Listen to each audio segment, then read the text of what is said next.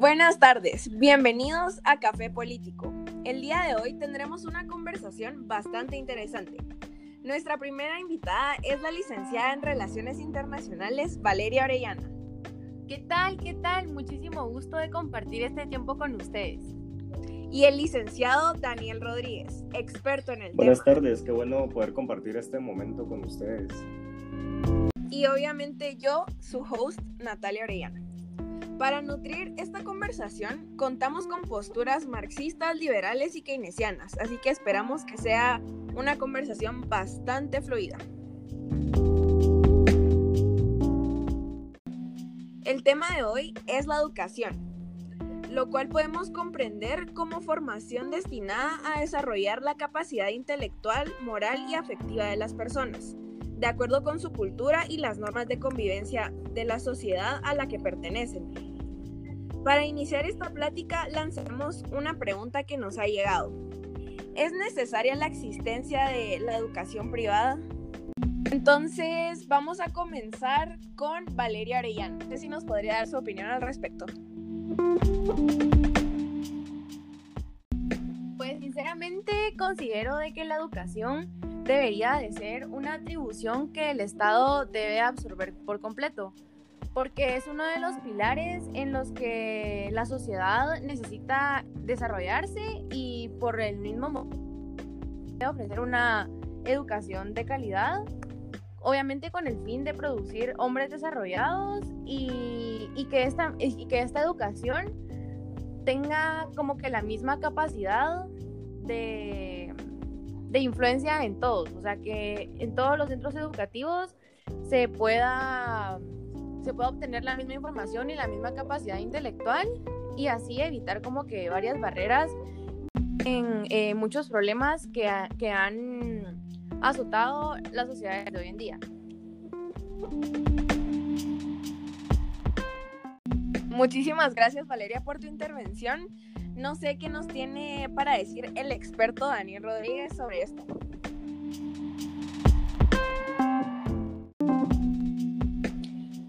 Eh, sí, la existencia de la educación privada sí es necesaria. Para empezar, eh, John Stuart Mill, un liberalista, creía que la sociedad y la libertad no son antagonistas. Esto quiere decir que en una sociedad las personas son libres de actuar siempre y cuando esa libertad no afecte a los demás. Entonces, yo considero que no debería de existir ningún problema en que una persona decida poner un colegio y cobrar por él y que las personas decidan pagar por él. Entonces, ahí sí que al final las personas decidirían qué clase de educación quieren darle a su, hijo, y si esa educación es pública o es privada. En uno de los textos de Mill sobre la libertad, él debemos de entender que era un contexto en el que la educación todavía no era obligatoria. Entonces él cree que esa educación debía ser exigida y de que debía ser impuesta y que los padres debían brindarla a sus hijos. Él menciona también de que no se encuentra completamente en contra de la educación pública, pero sí se encuentra en contra de que el Estado sea quien dirija esa educación, ya que Mill se opondría completamente a la educación, a que la educación fuera puesta en manos del Estado, ya que para Mill debía existir una diversidad en la educación, y si el Estado fuera el encargado de dar esa educación, básicamente sería una intervención para moldear y formar a las personas bajo un patrón y volverlos prácticamente iguales. Esto tampoco quiere decir que la educación pública desaparezca, ya que pues esta debe ser garantizada a quienes son incapaces de pagarla. Pero Mill sí propone un sistema de educación liberal, en el que, por ejemplo, bueno, tomemos el ejemplo de la, de la religión. No habría ningún problema en que un colegio o una escuela evalúe a sus alumnos ateos sobre religión, ya que es un curso que tendrían que llevar obligatoriamente. O tampoco estaría mal que un colegio o una escuela evalúen a sus alumnos que sobre izquierda o derecha, ya que al final ellos tienen que ser capaces de poder dar un criterio y poder sacar sus propias conclusiones y que tengan la libertad de decidir en qué quieren creer y con qué no se quedan o tomar una ideología determinada. O sea, más que todo va enfocado a la libertad y de que el sector privado ayuda a que exista esa diversidad de pensamiento y que no se, cree, no se queden solamente con el pensamiento que da la escuela estatal. Gracias.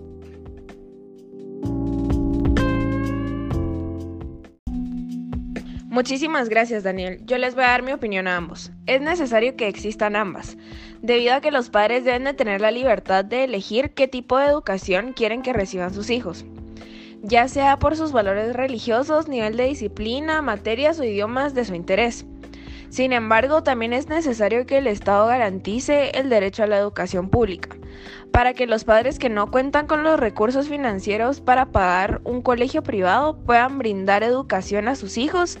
Y además de esto, la educación pública fomenta gasto público, ya que el Estado proveerá empleos seguros con salarios y prestaciones de ley a maestros, directores, administrativos y personal de mantenimiento inyectando de esta manera dinero a la economía de la comunidad en la que está situada la escuela, provocando que el consumo aumente y que de esta manera también crezca el flujo económico. Por lo tanto, la economía va en un gran lugar. Em, las escuelas también es importante que representen un gran valor en la sociedad, brindando educación de nivel a los niños.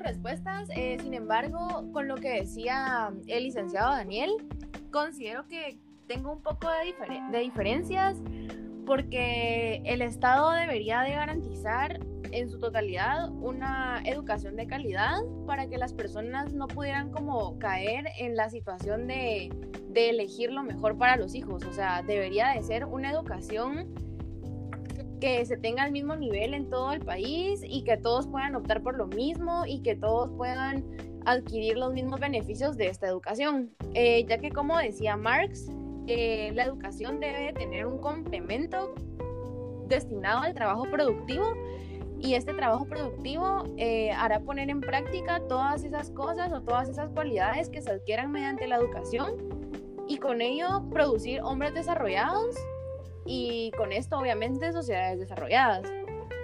Entonces, eh, la educación pública lo que viene a brindar es el mismo nivel de educación para todos y ya que si solo se, solo se lanza la educación a lo privado, no se cubre como que las reales de la población y se dejan muchos espacios en donde se puede caer a la desigualdad.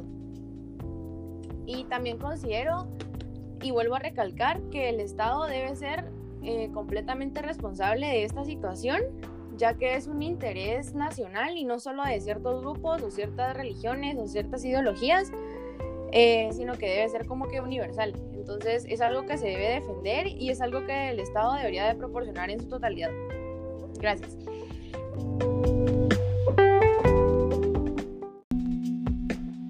Gracias Valeria. Sí, la verdad es que entiendo que pienses de que el Estado se debería de encargar de los servicios, pero ¿no crees que es más eficiente que la iniciativa privada se encargue de estos servicios que el Estado supuestamente debería de brindar?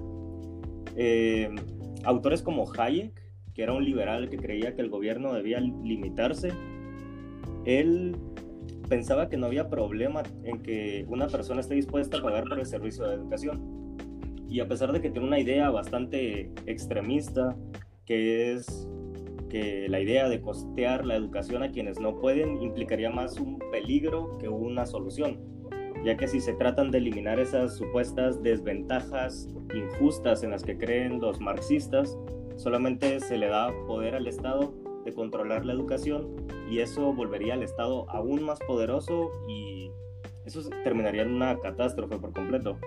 Además, a pesar de que Hayek era un economista y no se basa tanto en la educación, sí apoyaba la idea de Milton Friedman, que era un sistema de voucher o un cheque económico, que en este, como en, en un estado como el de nosotros, guatemalteco, el Estado es quien subsidia o le da dinero a las escuelas para que ellas pues brinden educación, pero lo que proponía Friedman es darle ese subsidio al alumno y que el alumno pueda, básicamente es un cheque que se le da al alumno para que vaya a gastarlo en educación.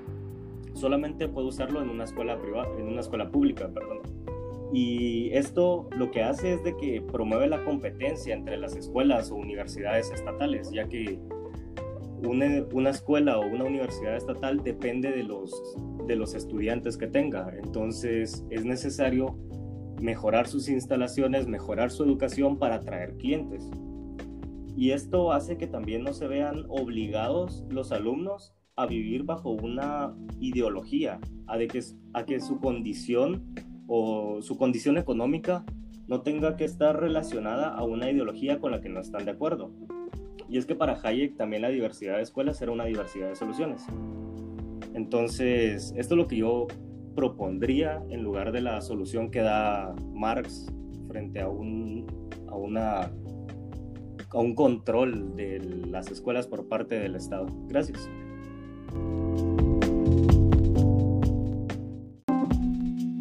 Muchísimas gracias a ambos. Yo tengo bastantes puntos que se relacionan con ustedes. Como les dije antes, los padres que cuentan con los recursos económicos necesarios no se les puede negar el derecho de libertad de escoger el tipo de educación que quieran para sus hijos. Además, los colegios privados son empresas, que deben de generar tanto empleo como impuestos que ayudan a la economía del país. Sin embargo, esto no quita el valor a muchos de los argumentos que ustedes me dieron sobre la educación pública. Simplemente yo propongo que coexistan ambas para no atentar contra la libertad de las personas. Otra ventaja que tiene la educación privada es crear diversidad de ideas dentro de la sociedad, ya que el mayor peligro de que solo exista una y que sea pública es que el gobierno de turno tenga el poder sobre el pensum y el pensamiento. Por lo tanto, todos los pensamientos de la nueva generación van a coincidir y ser los mismos. Eh, es importante tener pluralidad de ideas que son las que crean los colegios privados, con sus diferentes tipos de enseñanzas y valores. Se crea un espacio más grande de discusión dentro de la sociedad. Por lo tanto, esto es importante para la creación de una sociedad más incluyente. Eh, bueno, pues al respecto creo que un sistema mixto no podría como que alcanzar el potencial que se requiere y esto lo digo porque no todos tienen la oportunidad de pagar ese derecho que deberíamos de, tener oportunidad como que todos por igual. Eh, entonces caeríamos, o sea, que una educación en, en algo público da la oportunidad de mantenerse equilibrada y por este medio que todos tengan que todos tengan la misma capacidad como que de absorción. Entonces, eh, no caeríamos en los problemas que se dan en las escuelas privadas, que muchísimas veces no siguen los lineamientos que el Ministerio de Educación o los ministerios encargados de, la educación eh, cumplan con lo que verdaderamente se pide o con los contenidos que son esenciales para el desarrollo de las personas. Entonces, pues, o sea, es un punto muy importante al que le tenemos que poner atención. Igual por medio de esta educación se podría controlar, controlar muchas ideas que nos podrían ayudar a favorecer, nos podrían como que ayudar a florecer como nación y así crear un Estado nacionalista y representativo por toda la sociedad.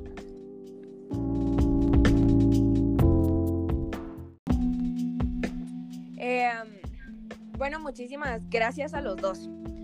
Como les repito, no siento que la solución sea la abolición de ninguna de las dos partes. Debemos de buscar un sistema donde ambas posturas puedan coexistir, ya que el gobierno sí está en la obligación de brindarle a los habitantes del país una educación de calidad, pero también los padres tienen el derecho de escoger el tipo de educación que quieren para sus hijos si estos tienen la capacidad económica, ya que tenemos de que ver que estos o sea que ambos proponen bastantes soluciones económicas para el país y el crecimiento para este. Entonces, no sé si tienen algo más que agregar. Yo quisiera concluir con que está bien que las dos entidades existan, las públicas y las privadas, sin embargo, la existencia de la educación privada le quita una responsabilidad muy grande al Estado, que es cumplir con la educación y las oportunidades a todos sus habitantes por igual. Entonces los dejo con esto para que lo piensen y para que no sigamos cayendo en este gran problema que nos ha afectado tanto. Eh, sí, yo considero que prácticamente sí deberíamos de tomar la idea de Friedman respecto al sistema de voucher y promover así la, la competencia entre escuelas y entre colegios y dejarlo a las manos de la iniciativa privada, ya que considero que son los únicos en estos momentos que pueden ayudar a que mejore el sistema de educación en un país como Guatemala. Y gracias.